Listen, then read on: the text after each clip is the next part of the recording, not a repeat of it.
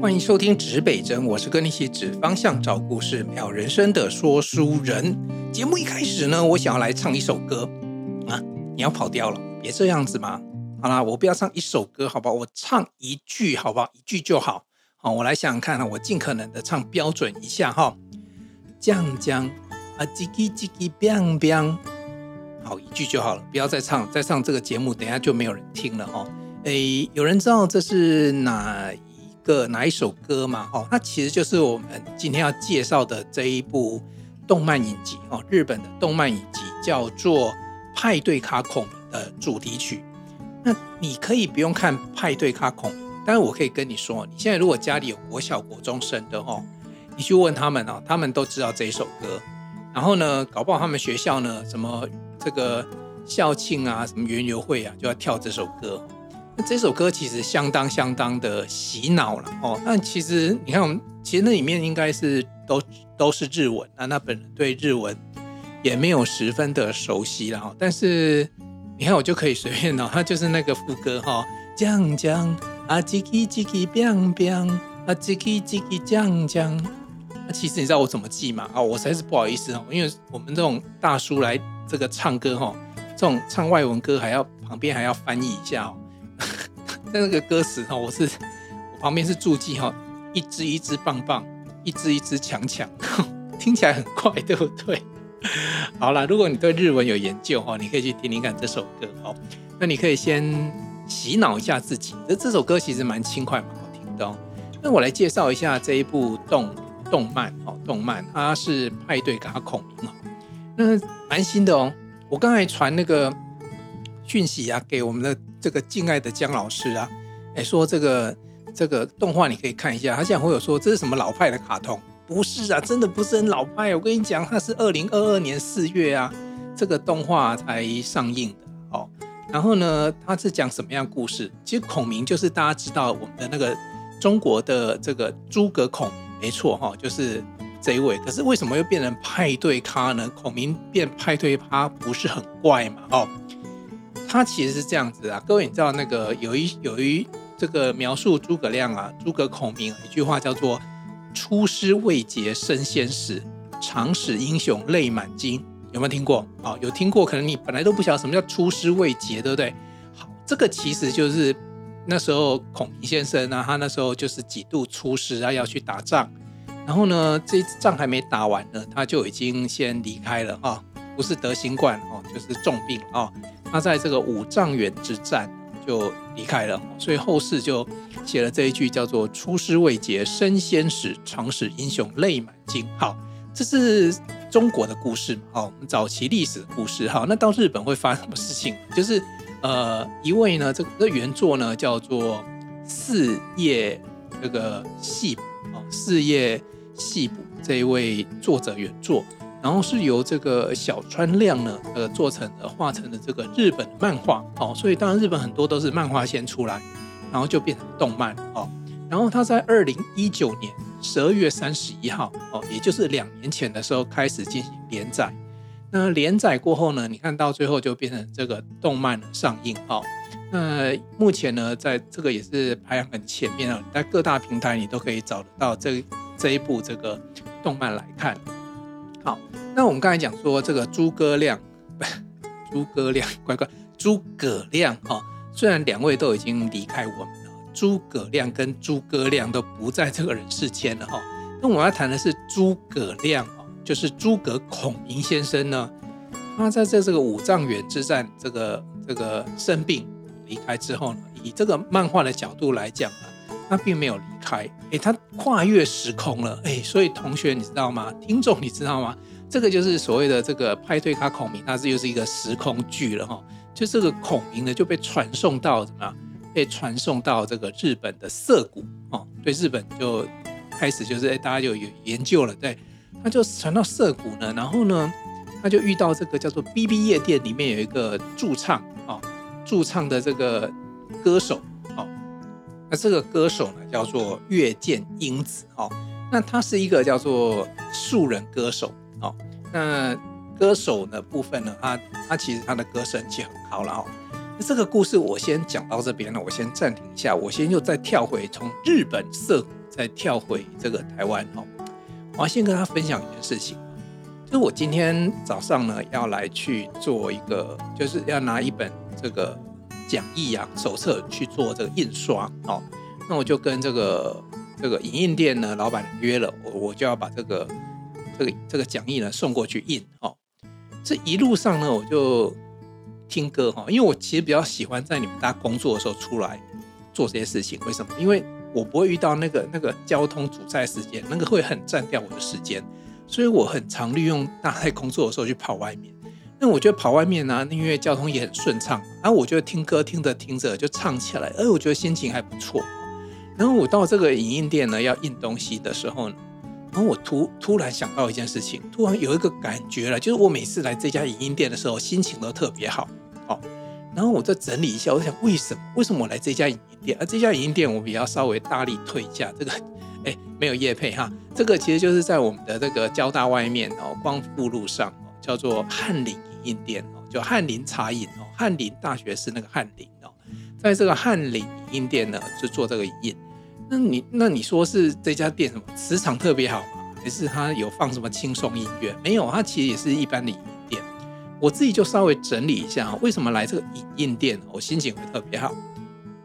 因为啊，我就发现说啊，我来影印店通常就有两种东西要印的哦，一个就是这个，反正不是说就是那种计划书啊，就是那种一开始的计划。我最常两种。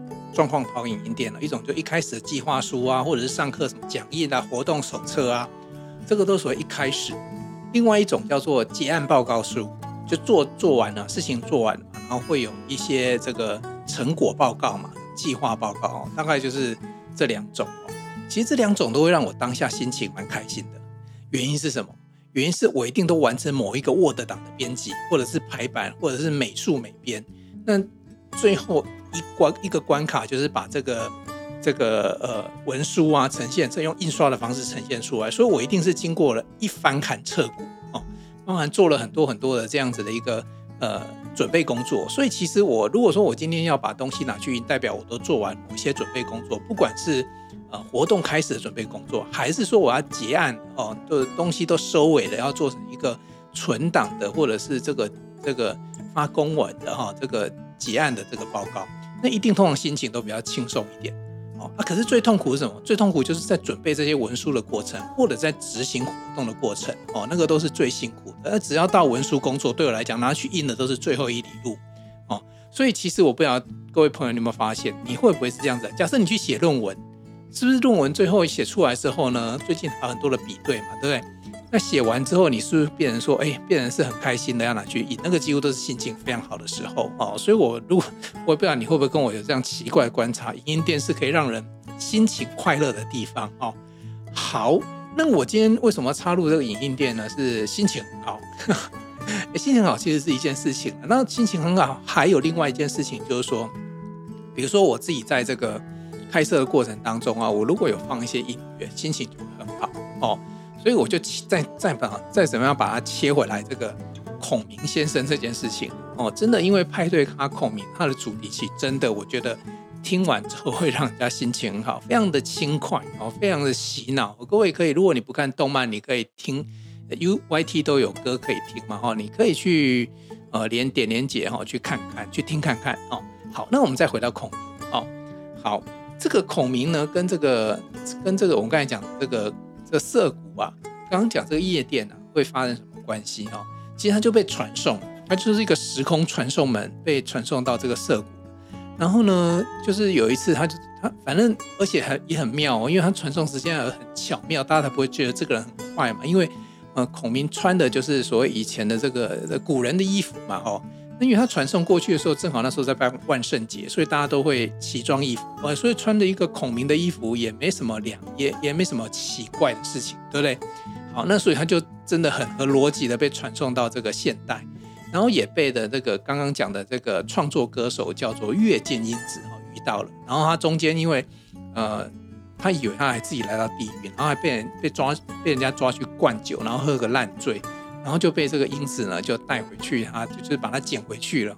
好，那捡回去之后呢，就开始发生一些有趣的事情啊。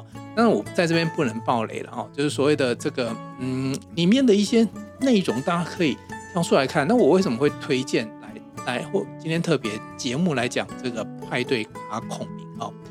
因为它整个这个剧情的这个运作当中，整个整个剧情的陈述当中呢，它都会运用到孔明的一些特性，比如说呃，孔明不是跟随刘备嘛，哦。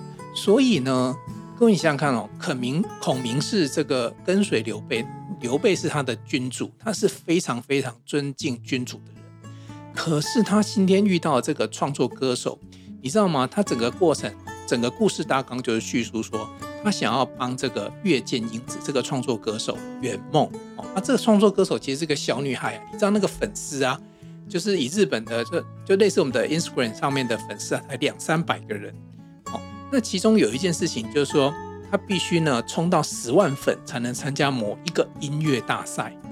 那这个孔明呢，中间呢就献策哦，就是愿意呢教这个，就是愿意呢协助他的这个小主人哦，月见英子哦，来完成他的梦想哦。那刚才讲音乐这件事情，为什么又回到音约？哈，第一个。各位要了解，孔明他是追随有能力、有智慧、有远见的君主。今天他被传送到涩谷来，他今天愿意帮这个小女生圆梦。那发生了什么事情？其实就是这个小女生月见英子的声音感动了孔明，他听歌听到哭出来。所以你知道吗？那种感觉就是让说，诶，他遇到一个非常贤能的人，他觉得，诶，这个人真的非常棒。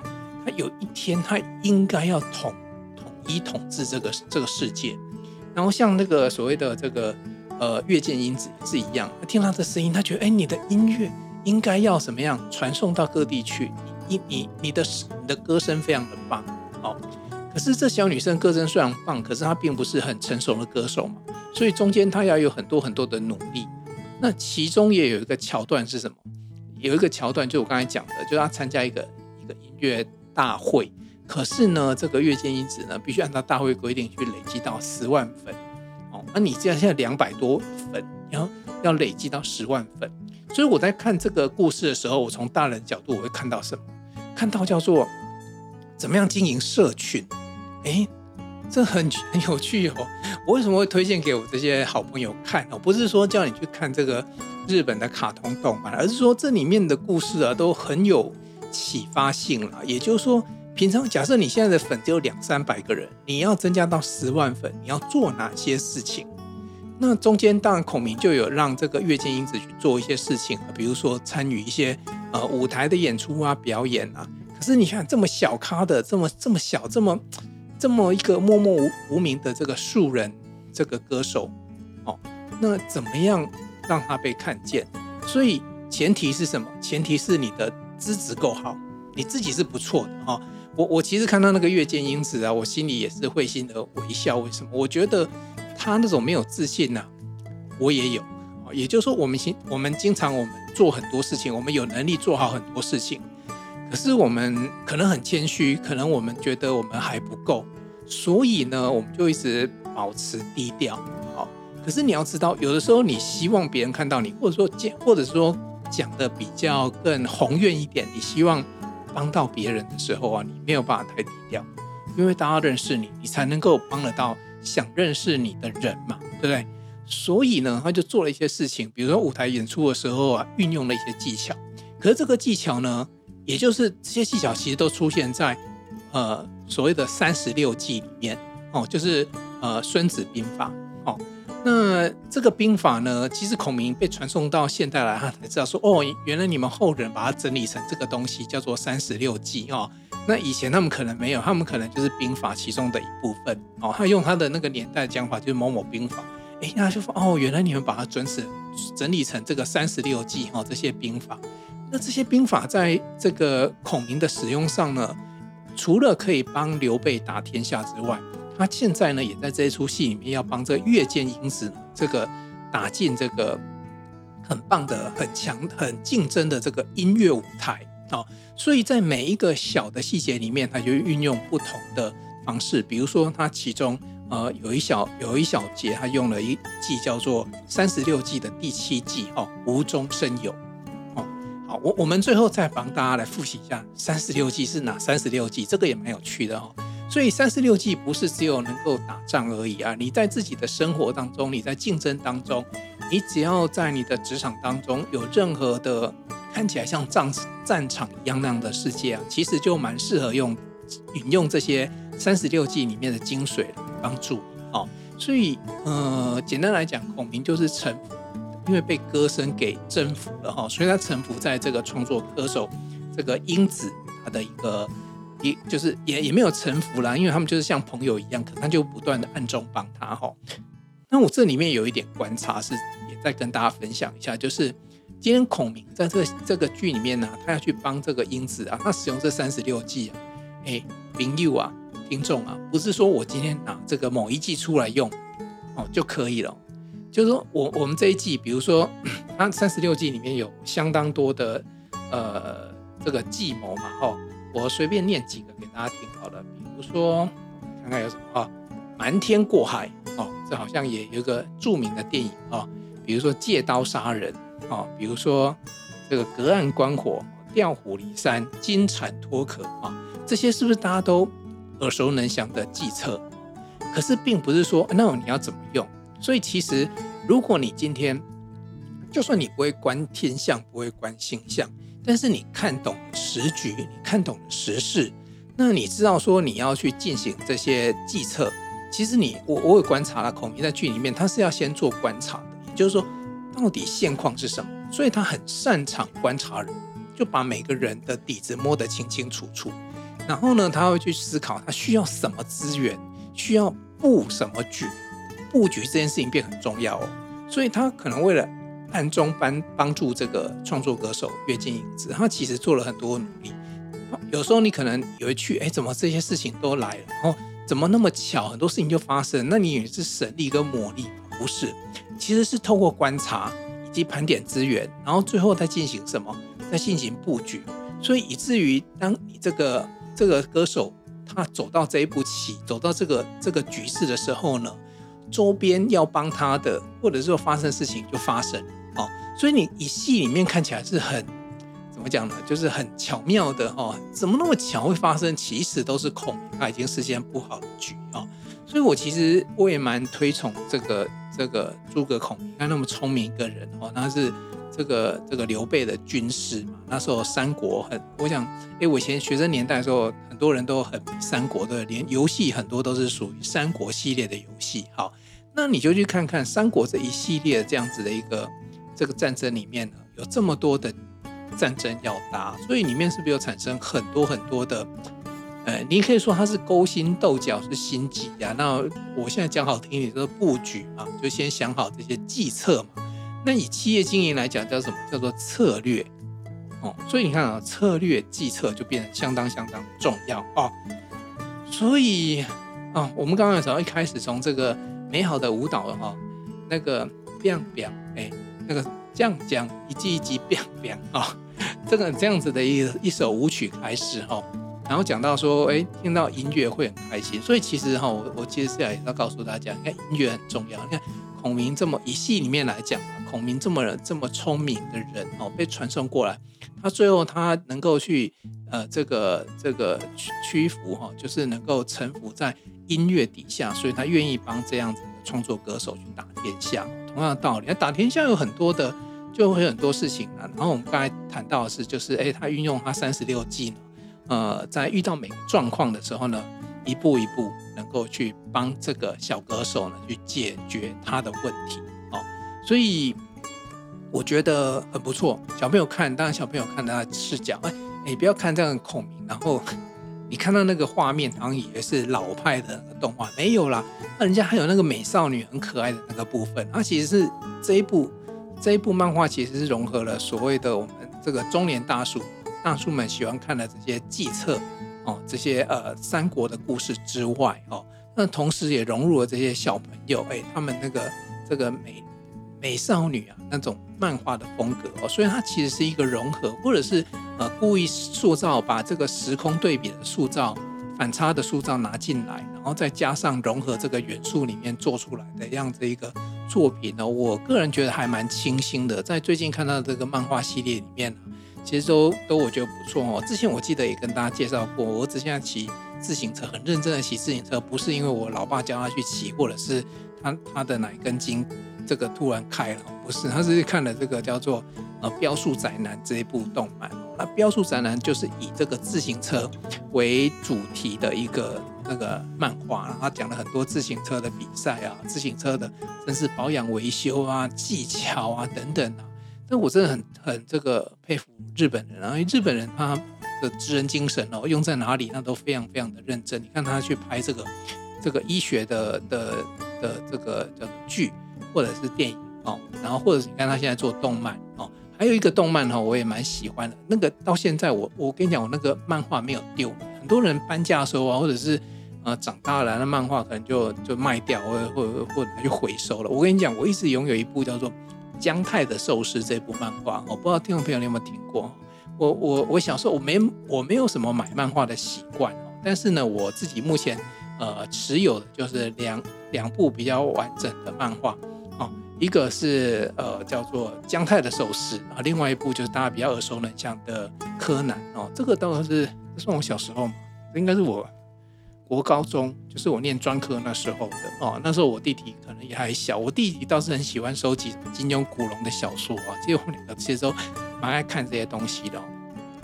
你看日本他在做这个纸漫画，做寿司傅，一个寿司参加小师傅，然后参加这个寿司这个各种比赛的过程，那个描述的精细，当然会有一些夸饰法了，什么这个把这个生鱼片吃到这个嘴里面以后瞬间融化。仿佛回到大海般，然后在鱼儿在大海中自由的翱翔哦，你们应该经常听到这种很夸张的这样子的名词哦。呃，不过我觉得有时候真的你吃到美食，那真的是很棒的美食，确实是这种感觉。只是日本人他们用比较让你可以想象的方法把这些事情把它陈述出来哦。好，那呃，今天主要在跟大家分享，其实。呃，也也也也没有特别邀请大家干嘛。但是各位，如果说你今天没有听过，你大概就听到这一部动漫。那如果说你今天呃有看这个动漫，我不晓得你会不会跟我一样有一些共鸣啊。我们从大叔的角度，我们是看到说很多的计策，然后用在一个比较真实生活啊，这个粉丝呃怎么样累积粉丝啊，怎么样打败这个竞争对手啊，其实也都有一些计策。但是无论如何，它都不是这个偷鸡摸狗。哦，它都是一个过程，那个过程其实主要就是呃运用了一些你的脑袋里面去思考，我怎么样去取得这些很棒的这样子一个成果。哦，好，那我最后呢，我把哦可能呃我们来复习一下什么叫做三十六计哦。我觉得三国时代哈、哦，就是以前这个孙子兵法一路下来哦，产生了这个三三十六计哈。三十六计是兵法书啦哈，三十六条兵法。那。呃其实这个这个我要先讲一下，这个也不是说这个是孔明发在发表的，孔明是用它的哈。他最早其实是追溯到这个这个南齐书王敬泽传里面提到，他有三十六策这件事情哦。然后呢，早期那个叫做策啊，叫计，然后一路这样子又又到这个呃宋朝哈，宋代的这个冷斋夜话里面有三十六计，走为上策一。所以你看，在宋朝之前，其实这个三十六计其实就已经是非常非常的这个成熟了哈。那版本有很多种说法，那我们就我们就各位有空有兴有兴趣研究历史的，可以去研究看看哦。那我跟大家分享一下，三十六计其实分成六套六计，就每一套有六计，那总共有六套哦。那总共哪六套呢？来，第一套叫做这个胜战计哦。第二套叫做敌战计，哦，第三第三套叫做攻战计，第四套叫做混战计，第五套叫做并战计，第六套叫做败战计，哦，它分别是在不同的这个场景底下来进行的这样子的计策，哈。那我把每一计都稍微念过一遍，我们就结束今天。至少你今天听过三十六计，哪些你常听的是三十六计里面的计策，哈。我们在第一套里面呢，有这个。瞒天过海，哦，然后这个呃围呃围魏救赵，哦，借刀杀人，以逸待劳，趁火打劫，声东击西，这个是第一到第六计，啊，第七到第十计，哈，无中生有，暗度陈仓，隔岸观火，笑里藏刀，李道李代桃僵，顺手牵羊。哎，这很多大家都常听听到过嘛，什么无中生有啊，顺手牵羊。哎，这个其实反而是这个也是三十六计里面，这个是敌战计里面的哈。第三套第三套有这个打草惊蛇，借尸还魂，调虎离山，欲擒故纵，抛砖引玉，擒贼擒王，有没有？这个大家都听过啊。第四套是混战计，釜底抽薪，浑水摸鱼，金蝉脱壳，关门捉贼，远交近攻，假道伐。这个字是，哎，那个字我说真的哦，那个字我来研究一下，那个不是号，长得很像号，差一点是念号，然后好，这个是第二十四计，好，对不起，这个我我我研究了字之后，没想到。我国文还是不好，现在有这个字哦，不会念啊。假道伐长得很像号，如果听众朋友你知道那什么，帮我们 Apple Box 留言写一下好不好？这个拼音告诉我一下哈。来，第二十五计到第三十计是偷梁换柱、指桑骂槐、假痴不颠、上屋抽梯、树上开花、反客为主。哦，你看这个很常听到吗？反客为主，你是不是也常常听到？这是并战计里面哦。第六套是败战计。哦，这就大家就蛮常听的哈，美人计、空城计、反间计、苦肉计、连环计，第三十六计真的是叫做走为上策啊。好，今天呢给大家介绍了哈，就是派对卡孔。可是因为我们著作权法，我们规定我们不能够播放音乐给大家听了哦，这个都有我我我们没有取得这个著作权就没有播。那没关系，你可以去 YT 里面找音乐出来听哈。那也跟大家介绍这个故事剧情，然后也帮他复习了三十六计是哪三十六计，其中有一个字我竟然不会念啊、哦！我回去自我检讨一下，怎么可以在这边主持 podcast 节目呢？怎么不认识字呢？好，那也期待各位听完这一集之后呢，如果你有兴趣找节目出来看，如果你有什么心得，欢迎在 Apple Podcast 的留言区里面五星好评，同时告诉我你看到了什么，我们一起来分享。那如果你有留言，我都会都会回复，跟你一起分享这些好事情哦。东南西北指方向，找故事，正人生指北生，一起美好你我的人生。我们下一集见喽，拜。